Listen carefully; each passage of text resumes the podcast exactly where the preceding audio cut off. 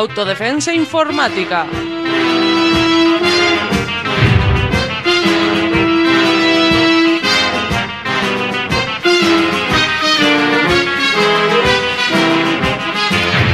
Un programa sobre seguridad y privacidad en la red.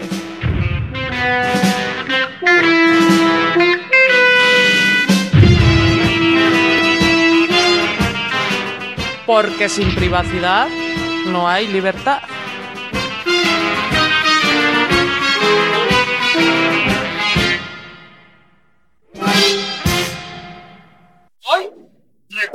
Ortodoxia ciberpunk.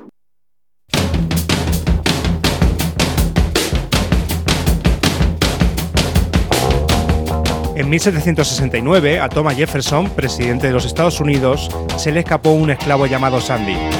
Jefferson utilizó la mejor tecnología disponible en ese momento para encontrar a Sandy, un anuncio en el periódico. Al comenzar el nuevo siglo las cosas cambiaron. Se puso en marcha una red secreta, la Underground Railroad, para ayudar a personas como Sandy. Con el tiempo, muchos esclavos fugitivos escaparían de la esclavitud en este ferrocarril subterráneo. Vivían en clandestinidad, usaban casas seguras y cartas codificadas para comunicarse. En el ejército estadounidense, tras la Segunda Guerra Mundial, los soldados gays, lesbianas y transexuales no podían mostrar su elección sexual. Buscaban apoyo emocional y médico pensando que era confidencial. Después, esta información era empleada para expulsarles del ejército. Hasta el 2010 no se prohibió esta práctica.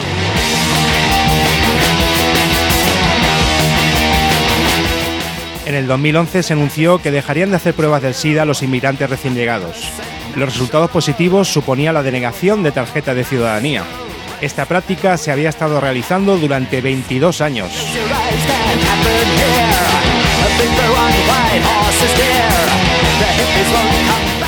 ¿Es la recolección de datos tan neutral y precisa como dice la industria?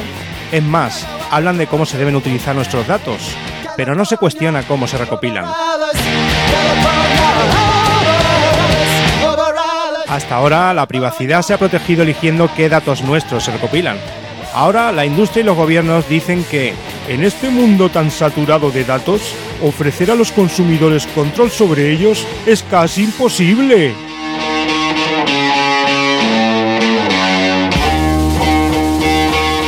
¿Y qué hay de la protección de la privacidad? Dicen que para eso están las leyes de restricciones de uso. Estas leyes prohíben emplear información considerada perjudicial por la sociedad. Ahora es recoger primero y preguntar después, según el Foro Económico Mundial de Davos.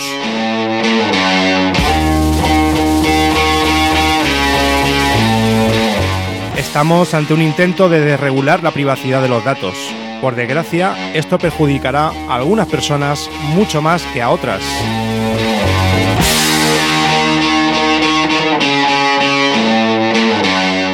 En la sociedad actual en la que se recolectan datos por todas partes, ¿qué le habría pasado a soldados gay, lesbianas y transexuales? ¿Y a los esclavos fugitivos del ferrocarril subterráneo?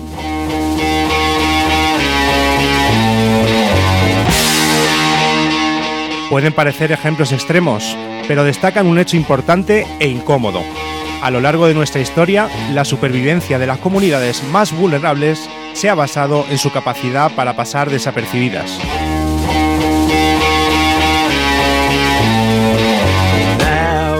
Hubo un tiempo en el que era esencialmente ilegal ser gay. Hubo un tiempo en el que era legal tener esclavos e ilegal que estos huyeran. A menudo la sociedad se equivoca. Y no hablamos solo de burócratas sin nombre, nos referimos al conjunto de la sociedad. Cuando eso sucede, una fuerte protección de la privacidad permite la supervivencia a las personas perseguidas e impopulares.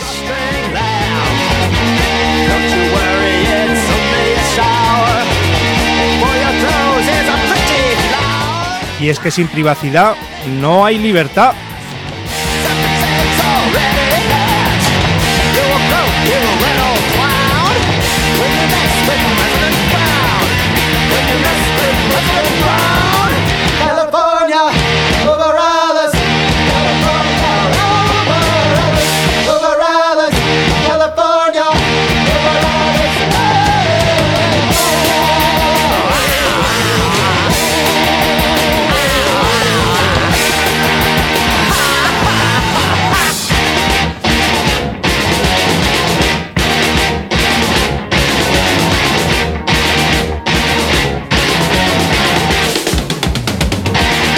Cada vez que suena. Bill Gates mata a un gatito. Ayuda a la comunidad felina. Apoya el software libre. Estás escuchando Autodefensa Informática, un programa de Radio Almaina. Hoy, retorno a la ortodoxia ciberpunk.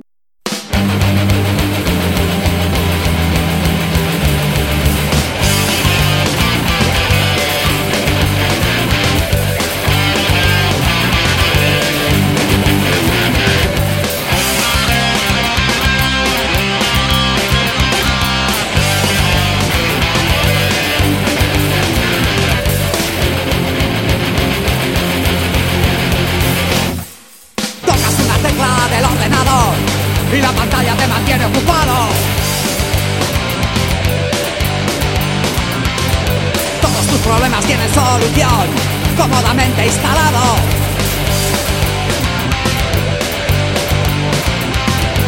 Y estás muy lejos de la vida real. Sabor, dolor, masturbación, golpeado. Corriendo con los riesgos. Vivir un código humano.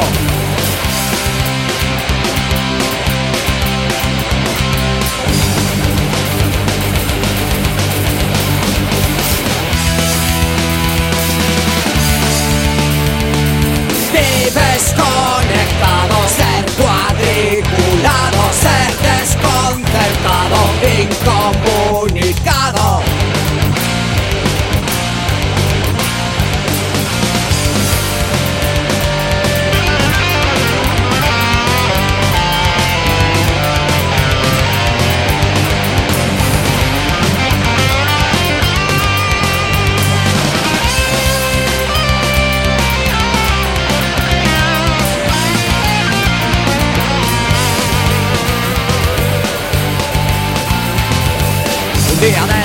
Encontrarán con sobredosis de información y escrito en la pantalla, eliminado. Vives conectado, ser cuadriculado, ser desconcertado, incomunicado. Aquí es donde la muerte es solo una palabra. Eliminado, eliminado, eliminado.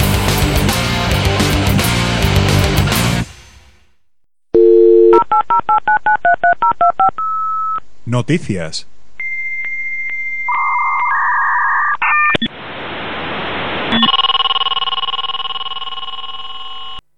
Una actualización del fichero de firmas de Panda Antivirus ha hecho que el motor del programa catalogue como malware, software diseñado para maltratar a sus usuarias, a varios ficheros críticos para el arranque del sistema, moviéndolos al directorio de cuarentena y haciendo que el sistema operativo Windows no pueda rearrancar. En algunos casos, Panda incluso pedía un reinicio del sistema para completar su Arakiri. Panda Security ha publicado un anuncio oficial junto con varios avisos en su cuenta de Twitter. Las instrucciones completas para recuperar los ficheros críticos marcados como virus del directorio de cuarentena se encuentran en la página de soporte de Panda Security. Parece inexplicable que esto ocurriera. Supuestamente la compañía debe asegurarse de que todo funciona correctamente después de una actualización. No tardaron en aparecer comentarios jocosos al respecto en varias webs tecnológicas. ¡Extra, extra! ¡Panda detecta un virus! ¡Bien! ¡Por fin! ¡Panda ha detectado un virus! Tenía que pasar. Por la cantidad de recursos que come y por los problemas que da, pensaba que se lo automarcaba como virus desde hacía mucho tiempo. El antivirus tomó conciencia de sí mismo e inmediatamente se suicidó de asco. Este no es el primer caso que ocurre, aunque la vez anterior fue otra compañía, AVG, en el 2008. Una actualización del antivirus AVG contenía una firma de virus incorrecta, que le llevaba a pensar que un archivo básico del sistema Windows contenía un troyano. El antivirus entonces recomendaba borrar dicho archivo, lo que causaba que los sistemas afectados dejaran de arrancar o que entraran en un bucle de reinicios. Lenovo, un conocido fabricante de ordenadores, vende máquinas que en su preinstalación de Windows incluyen Adware, que es software diseñado para espiar los hábitos de navegación e insertar anuncios personalizados. Los usuarios de varias líneas de portátiles de consumo dieron la alarma al descubrir que Lenovo incluía el adware Superfish de la compañía Visual Discovery, que analiza las imágenes que llegan al navegador de usuario para inyectar nuevos enlaces patrocinados. La compañía pagó a Lenovo para que incluyese el hardware. A cambio, Visual Discovery recibiría una comisión por cada venta realizada a través de los anuncios inyectados. Superfish resultó ser un software que a efectos prácticos realizaba un ataque de interceptación del tráfico. El ataque se enmascaraba gracias a la instalación de un certificado raíz propio en el almacén de certificados confiables usados por el navegador. Todas las conexiones HTTPS, en principio conexiones seguras, realizadas por el usuario a su banco, a sus cuentas de correo, etc., pasaban a estar monitorizadas por Superfish. Ante el revuelo generado, Lenovo admitió que incluía Superfish en las instalaciones de varios modelos de consumo, emitió un aviso de seguridad y publicó parches que eliminaban la instalación de Superfish, incluyendo también instrucciones para la eliminación manual tanto del programa residente de Superfish como la de certificados raíz problemáticos usados por varios navegadores. Varios antivirus ya han incluido a Superfish como malware. Las últimas versiones de Windows Defender eliminan el software Superfish y su certificado raíz. Todo este ruido ha hecho que aumente el interés por este tipo de software, del que existen versiones todavía más chapuceras y peligrosas. Algunos usuarios creen que Lenovo ha ido demasiado lejos al instalar el hardware Superfish en sus PCs, y por ello varios clientes norteamericanos demandarán a Lenovo y a la empresa creadora del hardware, acusándoles de prácticas comerciales fraudulentas, convertir los PCs en equipos vulnerables a ataques maliciosos e invasión de privacidad con el objetivo de hacer dinero estudiando los hábitos de navegación de los usuarios. El pasado 11 de marzo se publicó en el Boletín Oficial del Estado el nuevo Plan Anual de Control Tributario y Aduanero para 2015, que habilita a la Agencia Tributaria Española a buscar información sobre contribuyentes en la red, así como estudiar nuestras redes de contactos en las redes sociales. Este plan de captación de información tiene previsto rastrear más de 200.000 dominios mediante programas rastreadores de la web automatizados.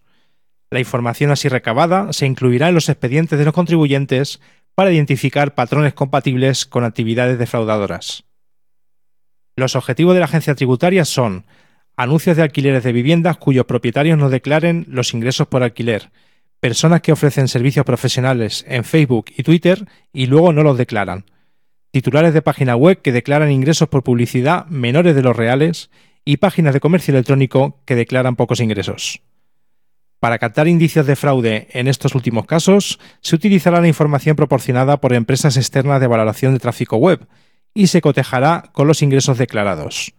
Asimismo, la agencia tributaria podrá buscar en redes sociales signos externos de riqueza que no sean acordes con la declaración de la renta.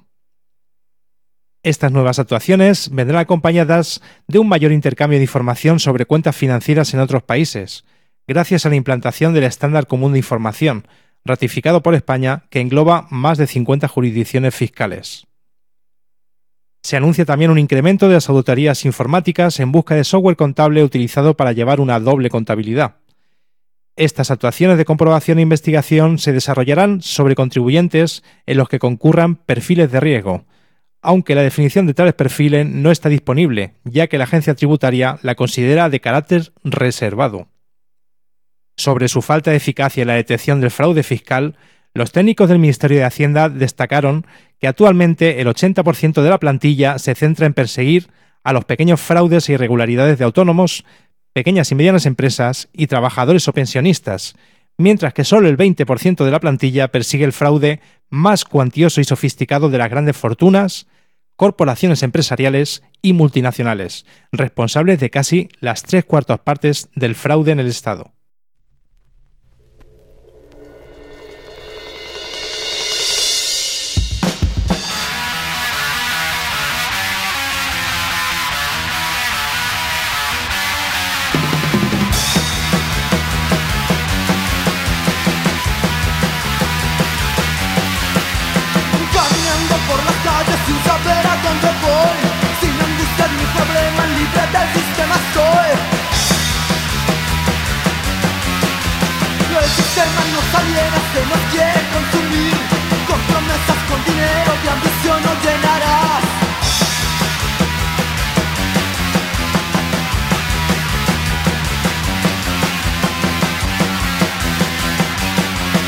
Dinero.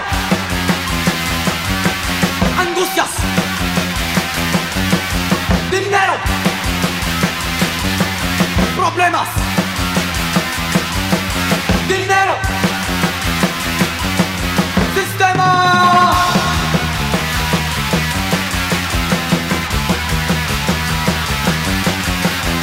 Nuestro Dios es el dinero y sin él el hambre. Gente se asesinan sin poderlo disfrutar. Lo deseas, lo acaricias y por él la vida das. El sistema lo ha creado y tú lo conservarás.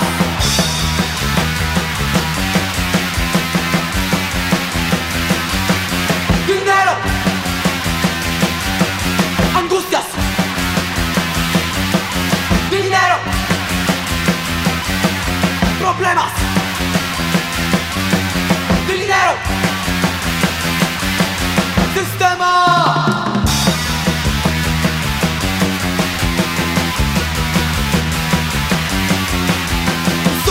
Del sistema que se quiere revelar y mostrarle a todo el mundo cuál es nuestra realidad.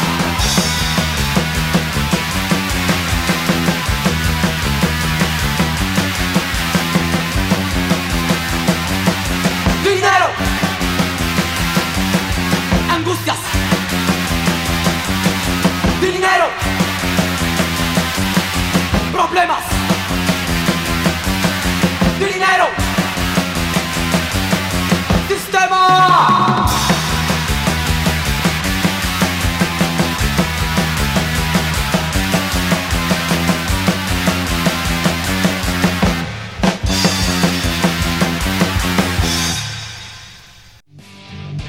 Te espiarán, controlarán y aún así te gustará. Déjalo, no lo ves que Facebook va a caer. Tiene que caer. Tiene que caer. Esto es Autodefensa Informática en Radio Albaina. Hoy, retorno a la ortodoxia ciberpunk. ¡Patente estúpida del mes! Estúpida, estúpida, amas no poder. La patente que nos ocupa fue presentada por Microsoft en agosto del 2005 y aprobada en agosto del 2010 con número 7.788.474.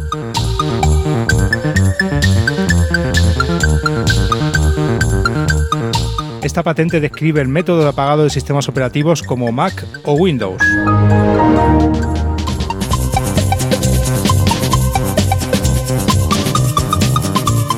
Según la compañía, el tema no es tan fácil como pudiera parecer si nos atenemos a los gráficos y explicaciones que ofrece Microsoft. Aunque los grupos contrarios a las patentes de software destacan que se trata de la ¡Patente estúpida del mes!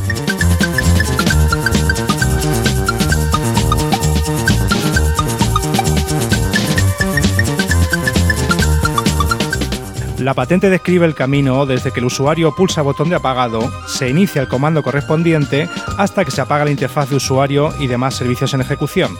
Parece complicado, no sabemos si por eso Windows tarda tanto en apagar en ocasiones.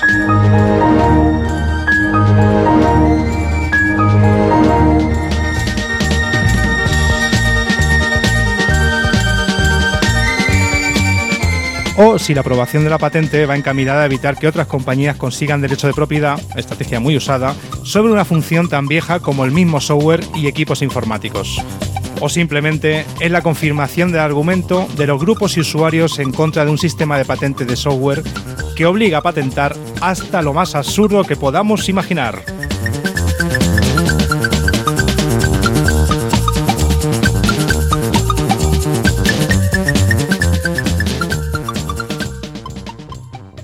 Un, dos, tres, cuatro.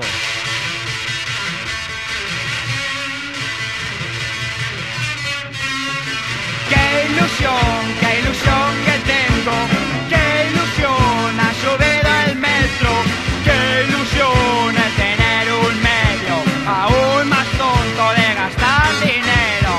Por favor, que nadie se queje, si lo bajan sufriré mucho, solo falta que la señora de los lavabos me cobre cheque. ¡Qué felicidad que sea tan caro!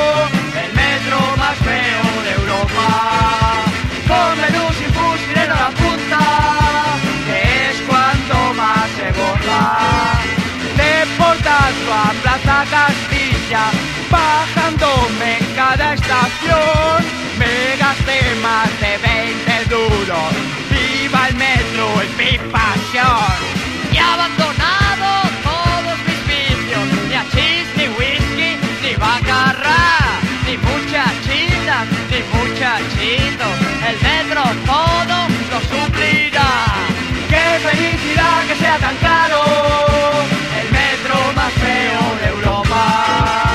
Con menú sin fusilero a la punta, que es cuando más se goza.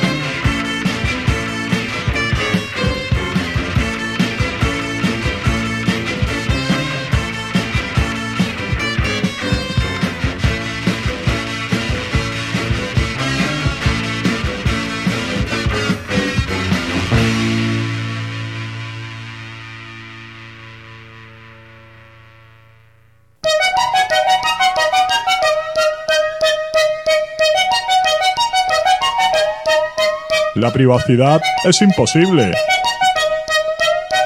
Sin software libre.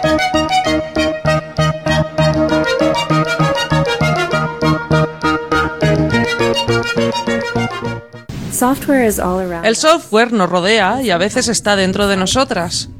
Pero, ¿qué ocurre cuando las herramientas que usas no se comportan como deberían? Una herramienta que controlas sirve a tus intereses, pero si cualquier otro la controla, sirve a los suyos.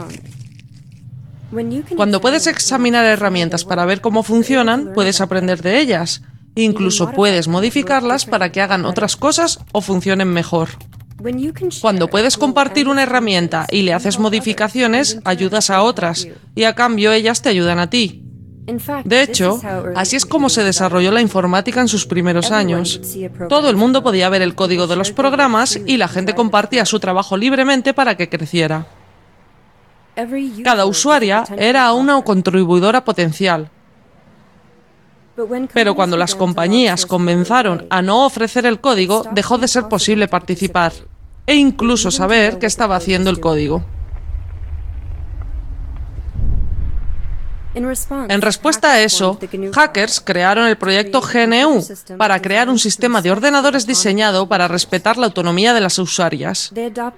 Adoptaron la práctica del copyleft y la introdujeron en la Licencia Pública General, GPL, una estructura legal que preserva los derechos de las usuarias. A lo largo de los años, el movimiento del software libre ha producido el sistema GNU Linux, un sistema que no puede pertenecer a nadie, pero que puede usar cualquiera. Hoy mantiene a los aviones en el aire, a las bolsas de valores en funcionamiento y a la red global de Internet en marcha.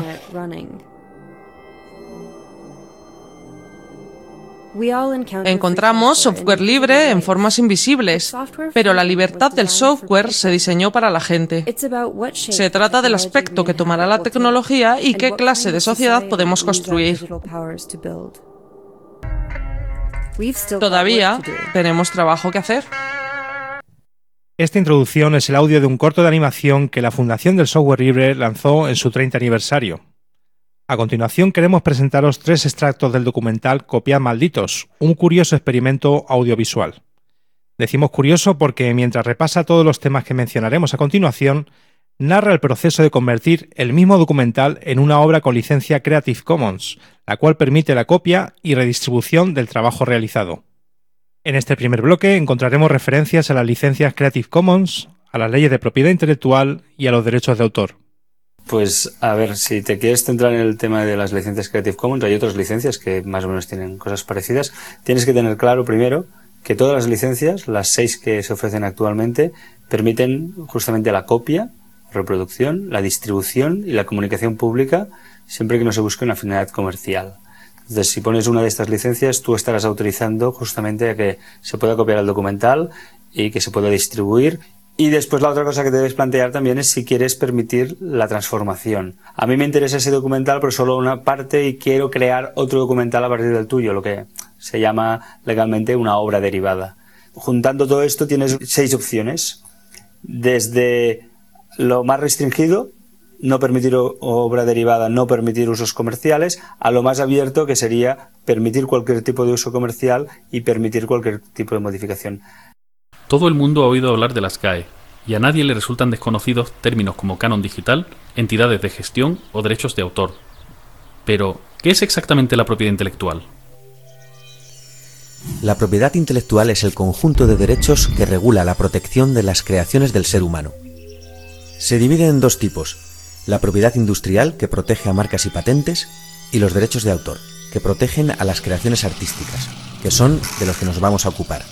Según la ley española, son objeto de propiedad intelectual todas las creaciones originales literarias, artísticas o científicas, incluyendo libros, obras dramáticas y traducciones, composiciones musicales, obras cinematográficas, obras de pintura, fotografía y escultura, proyectos arquitectónicos y de ingeniería, y programas de ordenador. La ley distingue distintos tipos de derechos de autor. Primero tenemos los derechos morales, que serán siempre del autor, como el reconocimiento de la autoría o el respeto a la integridad de la obra. También tenemos los derechos de explotación, que son transferibles, como los derechos de reproducción o los de difusión pública. La ley determina también la duración de esos derechos de explotación. Es lo que se conoce como copyright. Actualmente la ley reconoce la protección de una obra hasta 70 años tras la muerte del autor, pasando esta entonces a dominio público. ¿Pero de dónde vienen este sistema y esta duración? Aunque por entonces legalmente no tenía dueño, la cultura se encontraba encerrada en los monasterios. Pero en 1439 Gutenberg inventó la imprenta, y esto lo cambió todo. La cultura empezó a circular.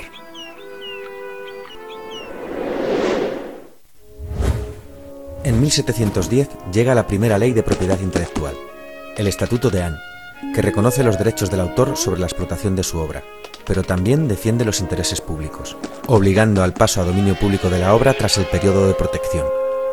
Tenía entonces una duración de 14 años más otros posibles 14.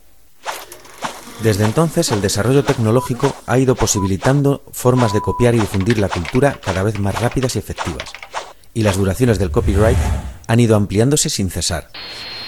1710, 28 años. 1831, 42 años. 1909, 56 años. 1976, la vida del autor, más 50 años. Y llegamos a 1998, en este año vimos la última gran extensión del copyright, pasando este a una duración de la vida del autor más 70 años.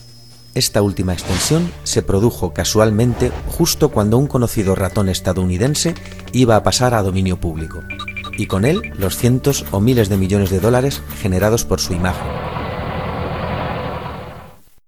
A continuación se hablará de la Sociedad General de Autores y Editores, de cómo funciona y a la confusión intencionada entre cultura e industria de la cultura, además de las nuevas medidas de control de Internet.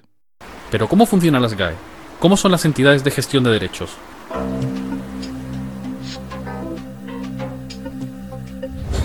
La ley de propiedad intelectual obliga a la gestión colectiva de los derechos de autor. Esto significa que un autor no puede recaudar directamente sus derechos, solo puede hacerlo a través de una entidad de gestión. En España hay ocho entidades de este tipo, la más conocida y la mayor es las GAE, que representa músicos y editores.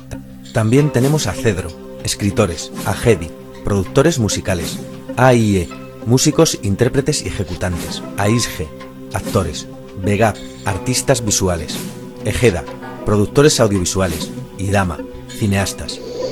Estas entidades son privadas y tienen forma jurídica de asociación sin ánimo de lucro. Su tarea es recaudar los derechos de autor que sus asociados generan según la ley de propiedad intelectual. El dinero recaudado lo reparten quitando un porcentaje para el propio funcionamiento de la entidad y otro destinado a un fondo asistencial y promocional.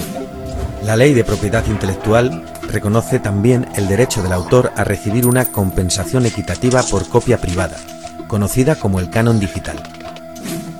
Las entidades de gestión reparten el dinero en base a estudios propios que hacen de acuerdo con la difusión y uso de las obras de sus representados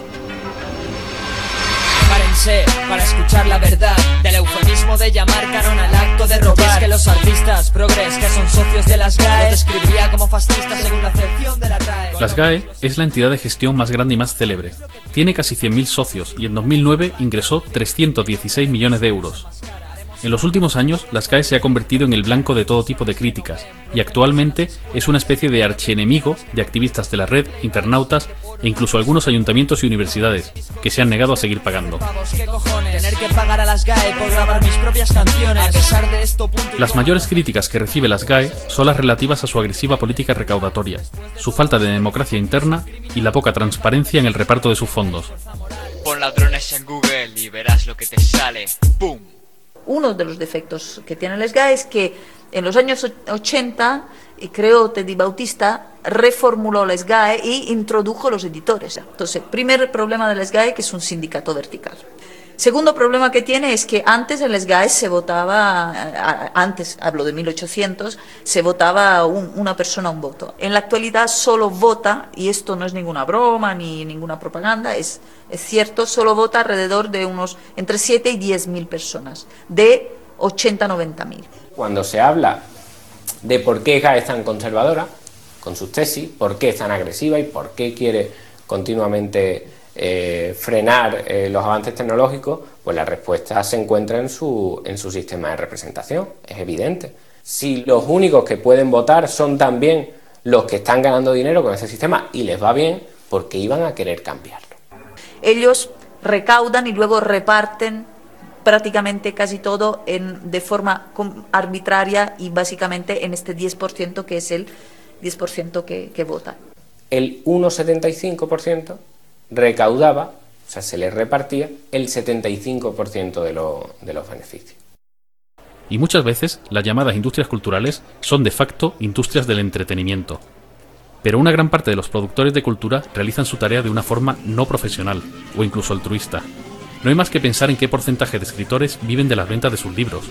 Y la cultura es algo bastante más amplio que el mero mercado. Lo que pasa es que se confunden ambas con la pretensión de decir que si atacas a la industria, entonces a quien ataca es a la cultura. Si la gran multinacional es la gran perjudicada, yo siento mucho que se pierdan tantos puestos de trabajo, pero oigan, también se han cerrado muchos astilleros en España, también se han cerrado muchas minas, se han perdido muchísimos puestos de trabajo. Estamos viviendo un rápido cambio legislativo en torno a la propiedad intelectual, las leyes van más lentas que el desarrollo tecnológico, y la propiedad intelectual tiene cada vez un mayor peso en la economía. Se están desarrollando nuevas formas para reforzar el control. En España está en estudio una reforma de la Ley de Propiedad Intelectual. Además, la Ley de Economía Sostenible, también llamada Ley SINDE, contempla el corte a páginas web que supuestamente infrinjan la propiedad intelectual. Lo más polémico de esta ley es que los cortes se harían sin consultar con un juez. La ley SINDE eh, que se presta tanto a esta, se presta tanto al recorte de derechos fundamentales como el de libertad de expresión, sin embargo no, no conseguirá los efectos presuntamente pretendidos, que es que el intercambio de archivos eh, descienda de forma sensible. Yo creo que la única manera de, que, de, que, la industria detenga completamente la copia, ellos dicen ilegal, yo digo la copia libre en Internet, es convirtiendo Internet en un estado policial y por ende la sociedad. Ahora escucharemos testimonios y reflexiones sobre los cambios que se han producido en el mundo de la música y la literatura con la llegada de las nuevas tecnologías. Quizás por curiosidad, más que pues se baja música, se escucha. ¿Que ¿Cómo lo veo? Yo veo que es algo imparable. Creo que es una cosa que imparable en el sentido que vivimos, en el mundo que vivimos y con la tecnología que vivimos. No creo que a millones y millones de chavales de 12 a 16 años y más les puedas eh, en cualquier lado del mundo convencer de que una cosa que tienen al alcance de la mano con un botón esté prohibida. En el sector de la música ha habido mucho movimiento en estos años. El MP3 se ha universalizado y con el ancho de banda actual se pueden descargar de internet discos enteros en pocos segundos. Las ventas de CDs están bajando sin parar y muchos grupos han empezado a usar internet para darse a conocer e incluso comienzan a autoeditarse.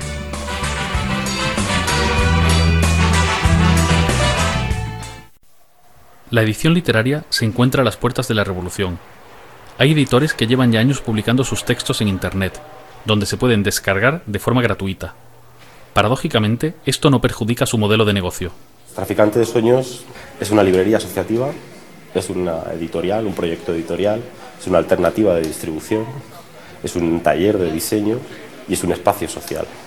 Editamos lo que consideramos que es interesante, lo colocamos a través de la distribución en los lugares que a nosotros nos interesa y llega al público que está más receptivo. O sea, desde que se puso en marcha las herramientas de licencias Creative Commons, que en un primer momento sin duda son unas herramientas muy prácticas, para nosotros eh, iba implícito que mm, al utilizar estas licencias los textos estuvieran disponibles en la red. Para mucha gente lo que resulta incomprensible es eso, que tú estés en el mismo día, digamos, que sale de imprenta los ejemplares de un nuevo libro y a la gente lo pueda descargar en Internet. Mm, para nosotros por una parte va, es implícito a, todo lo que es la filosofía de la cultura libre y por otra parte lo que permite precisamente es que alcancen una mayor difusión los textos y los contenidos. O sea que nosotros somos una editorial, una experiencia pequeña, editamos pocos ejemplares sin duda alguna, pero la incidencia que están teniendo eh, los textos y el trabajo de, de algunos de los autores pues le lleva a que le puedan traducir la obra, le puedan invitar a congresos, a encuentros y demás, y es gracias a precisamente la divulgación que se ha hecho de su material a través de Internet ¿no? y que no se hubiese logrado en el soporte físico. Por último, vamos a escuchar eh, algunas referencias sobre el uso de material protegido y los burdos intentos de las entidades de gestión de derechos de manipular a la gente. ¿Y la propiedad intelectual? ¿Y los derechos de autor? Pep dice que en el colegio nunca le han hablado de esos conceptos, y sobre el uso que él hace de material protegido que consigue en Internet, tiene una muy buena explicación. Pues la verdad es que yo en ese momento no, no sabía nada de derechos de autor. Todo lo que hacía es cogiendo cosas de, otra, de otros estudios, de otras personas, era ilegal. Pero yo no cobro por eso. O sea, es, es como legal e ilegal a la vez. Estaría muy mal coger imágenes de, de otra persona para ganar dinero. Pero a ver, lo que no me parece mal es que utilices esas imágenes o sonidos, pero sin que ganes dinero. Creo que las llamadas industrias culturales tienen que empezar a comprender a personas como Pep, que son sus futuros clientes. Eso sí, tienen también que asumir que Pep nunca va a comprar música en CD y probablemente tampoco una película en DVD.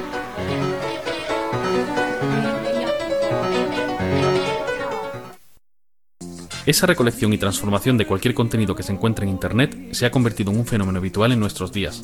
Una nueva generación de jóvenes, ya nativos digitales, están acostumbrados a disponer de todo lo que encuentren por Internet, para verlo, usarlo, jugar con ello, transformarlo, remezclarlo y casi siempre para devolverlo otra vez a Internet.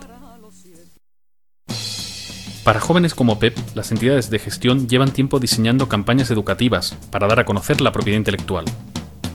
Como ellos la entienden. Educar para Crear es un programa educativo que hizo Cedro con otras instituciones mmm, dedicado a la escuela con el fin de que se incluyeran en el currículum de las escuelas eh, algún capítulo sobre derechos de autor de una manera fácil y sencilla. Si ves los vídeos de Educar para Crear que están ahí libremente expuestos, te das cuenta de cuál es la educación que se está dando. Eh, hay un vídeo donde el profesor pregunta, bueno, ¿y qué pensáis de la copia privada? ¿Qué pensáis de la copia privada? Y dice un niño, que supongo que la respuesta era correcta porque para eso aparece en el vídeo, dice, no, no, no, me parece muy mal, todo original. Resulta que la copia privada es un derecho que está en la ley y a estos niños, salvo que a ese se le pusiera de cara a la pared después de dar esa respuesta, se les está enseñando que ejercer ese derecho es malo. Es que esto ya lo que nos está dando es la moral de este tipo de gente Es que no tienen ningún tipo de, eh, de mm, mirada hacia el otro. Es que les es igual, manipulan niños, manipulan personas, manipulan, da igual, todo por y para su pasta. Y no hay otra cosa en la vida que su pasta. Y es todo por la pasta. Entonces, vamos a ver, ¿pero qué sociedad podemos construir con estos señores que mandan? Vamos a ver, si desde hace 5.000 años a los niños les estamos obligando a copiar la caligrafía, ¿cómo ahora les vamos a decir que es que copiar es malo? Entonces, verdaderamente, ver a aquellos niños eh, siendo utilizados y diciendo yo soy pirata malo porque estoy copiando, pero ¿cómo se aprende a escribir más que copiando? ¿Cómo se aprende un idioma más que copiando? Yo cuento más barato, hasta no cuesta nada si me descargas de internet. Sé original, sé original.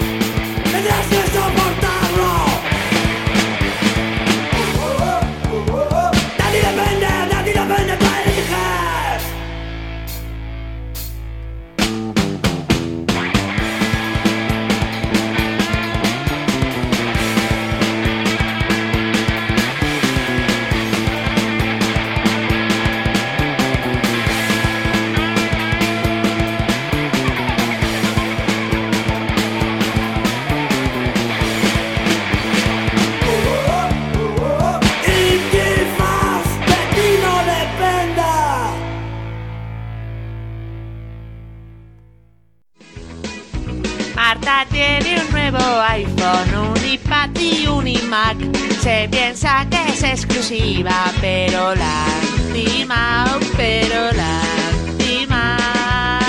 Eso es Apple, una ruina. La manzana está podrida.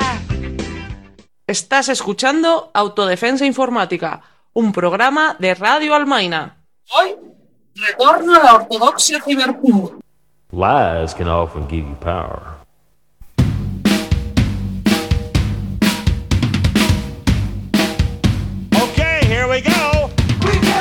El Centro de Medios Independiente de Indimedia Estrecho comenzó a funcionar en junio de 2003. Su objetivo era dotar de un medio de información abierto e independiente a este territorio fronterizo de la Unión Europea con el norte de África, que se extiende hasta el Sáhara y las Islas Canarias.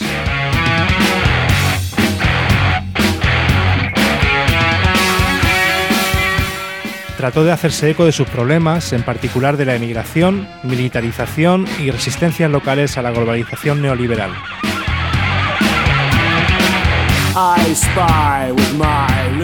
Esta alternativa, según palabras de Nimedia Estrecho, la imaginamos como la construcción de un puente contrainformativo que uniera el norte y el sur, por encima de las fronteras cada, vez más rigurosas que la Europa rica intenta establecer con el norte de África.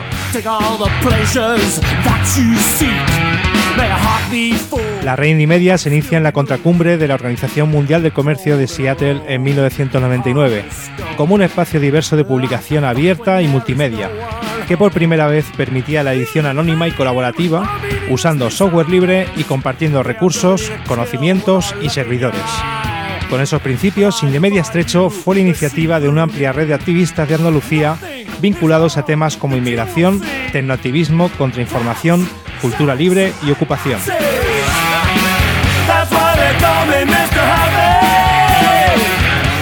No obstante, la temática de la frontera y de la inmigración fueron desde su origen una seña de identidad. La valla de Ceuta, el sistema integrado de vigilancia exterior de la Guardia Civil y las pateras en Tarifa, la militarización de la frontera.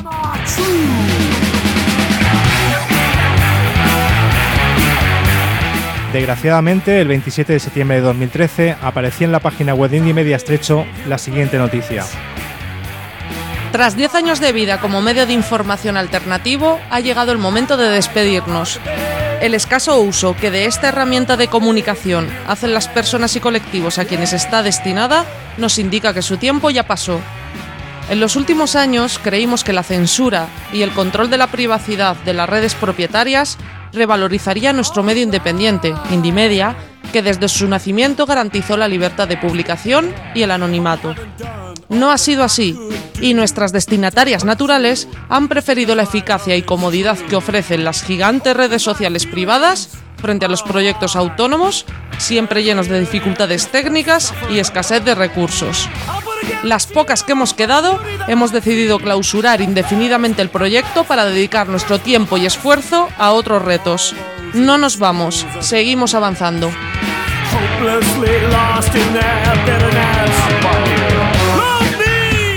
Si algo caracteriza a Indimedia es el pionero en permitir la publicación libre. En realidad murió de éxito.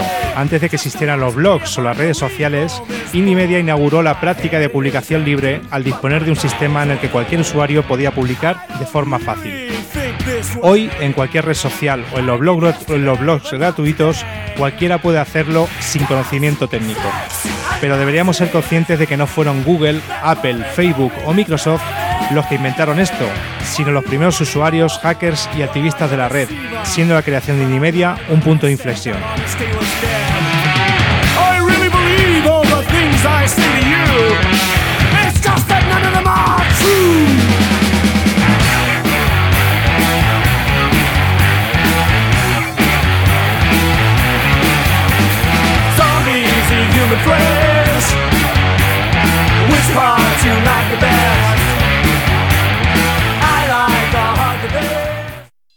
Teatrillo radiofónico informático.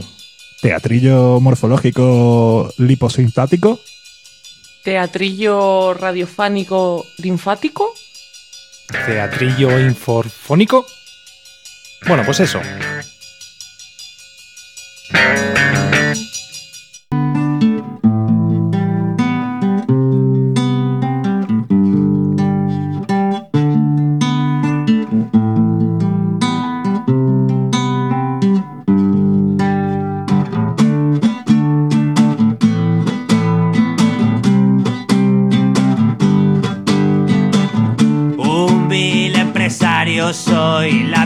lapifiecolas.com Una red social monté y ya la cosa mejoró. Ahora robo todos tus datos y los vendo al por mayor. Porque tengo esclavas del teléfono, esclavos de las tablets, esclavas de los digitales. Lancé una punto com de fundas de monitor. Los pobres se derretían pues tenían mucho calor. Los armarios tengo llenos de las fundas com. Y es que sobran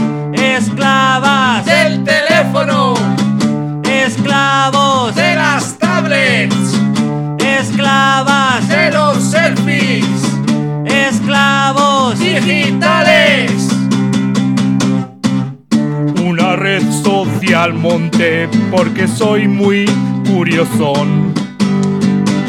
Y los datos que capté los guardé en un gran arcón. Con siete candados los tengo pa' quien suelte un buen pastón.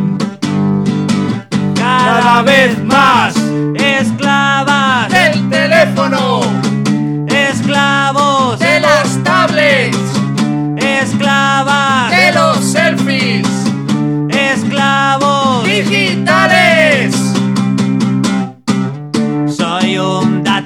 traficante sin vergüenza ni pudor.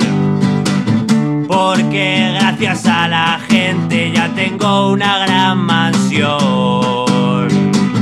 Tanto me gusta y tanto tuiteo les da un buen colocón.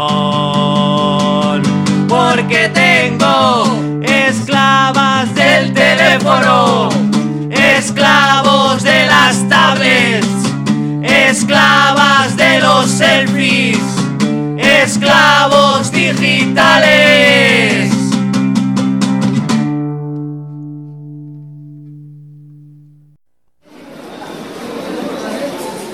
Cafetería de la Universidad de Stanford, California. Larry Page y Sergey Brin, futuros capos de Google, comienzan a maquinar. Sergi, tengo la herramienta perfetta para enriquecer a la tutta familia. La venderemi como cómoda, práctica e gratuita. Será un buscador de internet y lo llamaremos Google por hacernos los cosmopolitas. Claro, Larry, y a cambio venderemos los dati de quien lo usen a empresas y estatis, y ni se imaginan lo que harán con ellos.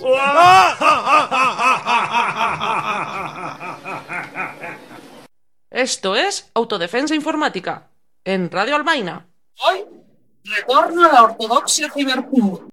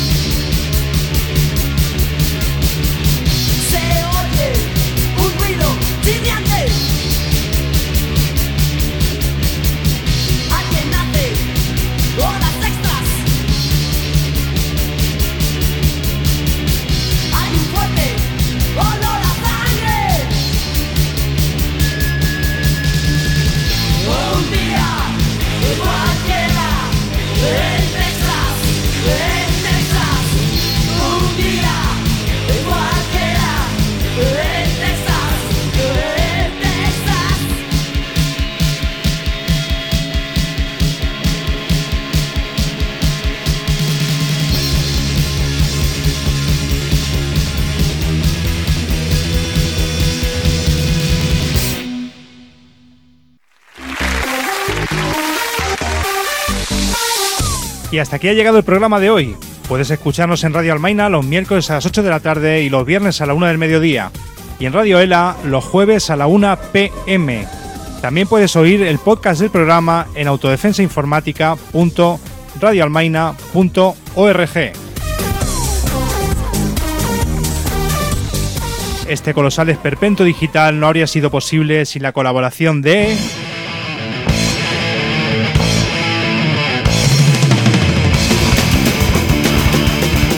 Levantándose la cresta con jabón de lagarto, Paul. Repartiendo pasquines montado en su biciclón, Pimpo.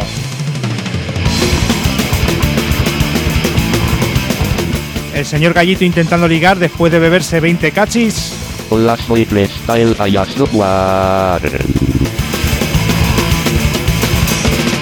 Desde los subterráneos de la emisora Punk Almaina, en labores de guion, producción, locución, estulticia supina y bailándose un poco, Vane y Antonio.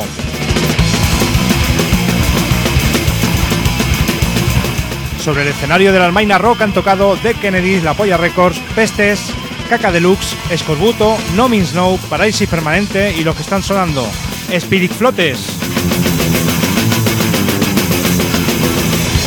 Nos encontramos en el próximo Pogo.